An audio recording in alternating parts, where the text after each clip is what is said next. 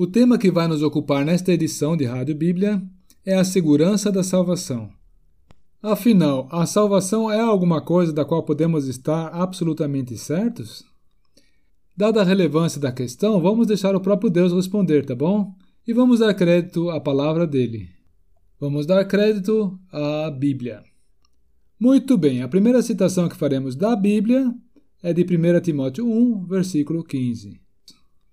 Esta é uma palavra fiel e digna de toda aceitação, que Cristo Jesus veio ao mundo para salvar os pecadores. Muitas pessoas duvidam que se possa ter real certeza da sua salvação. E, diante dessa dúvida, surge dentro delas um desconforto que as incomoda muito. Essas pessoas têm admitido que são pecadoras diante de Deus, trouxeram seus pecados ao pé da cruz do Calvário onde então, pela fé, reconheceram o Senhor Jesus como Salvador. Eles até mesmo creram nas últimas palavras de Jesus, que foram: Está consumado. Por outras palavras, a obra está completa, a obra foi realizada, a obra foi feita com sucesso e não resta mais nada para fazer. Tudo está pronto.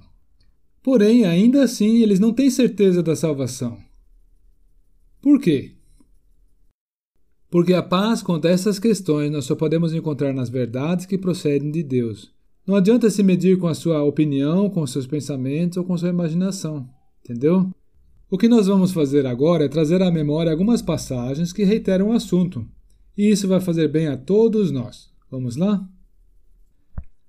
Vamos ouvir e dar crédito ao próprio Deus, pois são citações da palavra de Deus. Salmo 32, versículo 5. Confessei-te o meu pecado e a minha maldade não encobri. Dizia eu: Confessarei ao Senhor as minhas transgressões, e tu perdoaste a maldade do meu pecado.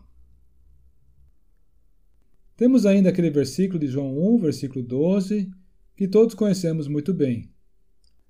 A todos quantos o receberam, deu-lhes o poder de serem feitos filhos de Deus, aos que creem no seu nome. Tem João 5:24.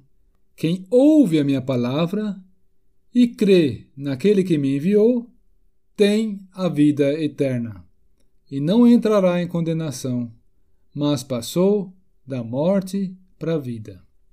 Hebreus 10, 17 E jamais me lembrarei dos seus pecados e das suas iniquidades. Jamais. Romanos 8, versículo 1. E agora nenhuma condenação há para os que estão em Cristo Jesus. E, por fim, o meu versículo favorito para ajudar nessas questões, que é 1 João 5, versículo 13.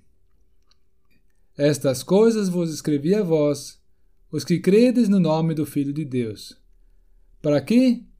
Para que saibais que tendes a vida eterna e para que creiais no nome do Filho de Deus. Cara amigo, cara amiga, estes versículos são a verdade de Deus para você. Creia neles e tenha paz.